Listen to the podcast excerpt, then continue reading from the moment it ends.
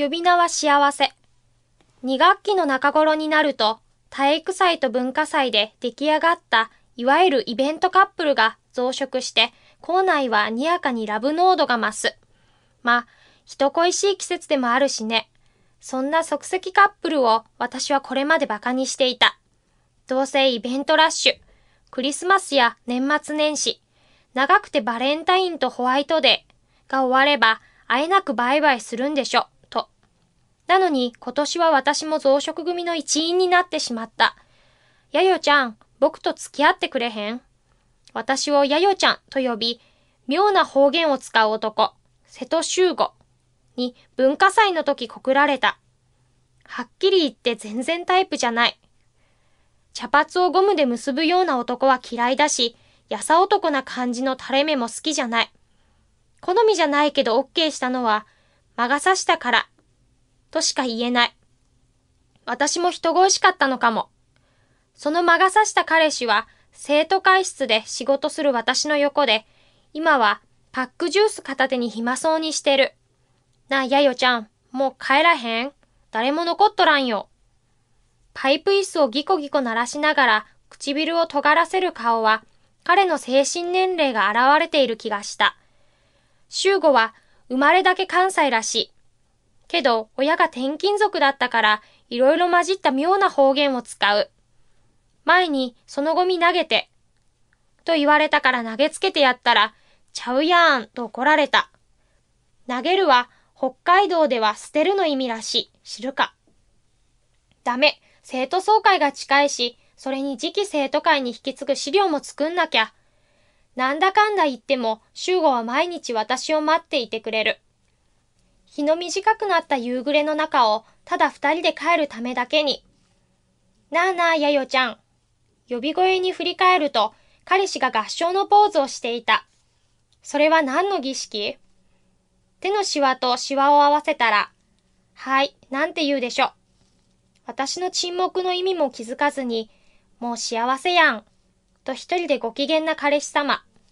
だから、脈絡のない突飛な行動をニコニコ顔でする男に生温かい笑顔を送る。でな、幸せはいいことやねん。そうね。本当に私はなんでこんな奴に魔が差したんだろう。なんだかやる気が失せた。もう今日はこの辺にしとこう。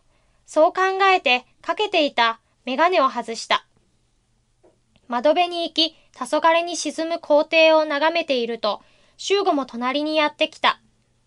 空が黄色から徐々に闇を深めていく。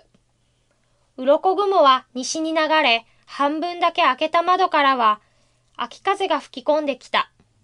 その肌寒さにちょっとだけぬくもりが欲しくなり、手握りたいかも。その騒がしいのが黙ってるから何気なく顔を向けてみた。窓枠の影がかかった修吾は黒曜の僧帽で静かに私を見つめていた。自分が知らない彼氏の男の表情に戸惑ってしまう。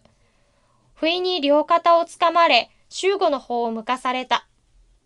まだ早いとか、唇荒れてるかもとか様々な思いが脳裏で渦巻いたけれど、早金のように、高鳴る鼓動のまま自然と瞳を閉じる。キスされる。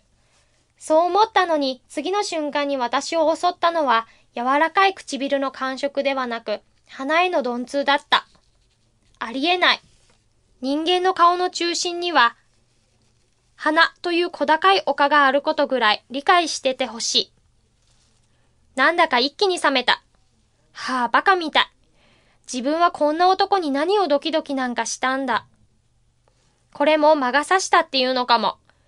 集合の方を見ると、しょんぼりした顔で、ごめんな、僕、かっこ悪。と、部屋の隅で膝を抱えている。集合がかっこ悪いのなんかいつものことなのに。まったく。集合右手出して。なんいいから早く。う、うん、はい。子供っぽい言動とは裏腹に、よく育った男らしい手に自分の左手を寄せる。ほら、シワとシワを合わせたら幸せって呼ぶんでしょ？大きさの違う二人の手は、うまくシワを合わせるのが難しいけど、要は気持ちの問題だ。修吾は一瞬だけ呆れたような表情をしてたけど、すぐに、えへへ、そうやね、幸せや。さっきまでの落ち込みようが嘘のように、くしゃっと顔を歪ませながら嬉しそうに笑った。ふと、告白された時のことを思い出した。今みたいに夕暮れの中、OK の返事を出した時、やっぱりそんな顔してたから。でもないやよちゃん。不意に修吾が話しかけてきた。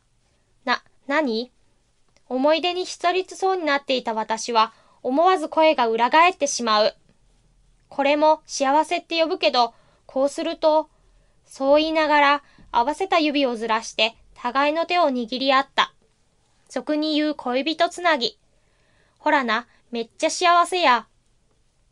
こんな単純で幼稚なくだらなくて、こっぱずかしいことになぜか動機が早くなってしまう。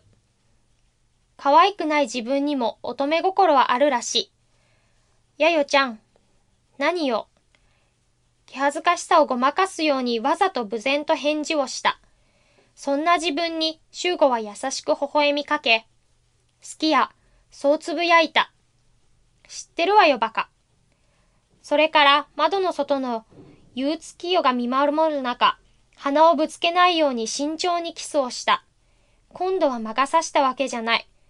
キスは柔らかく、そして私に柔らかな思いを抱かせた。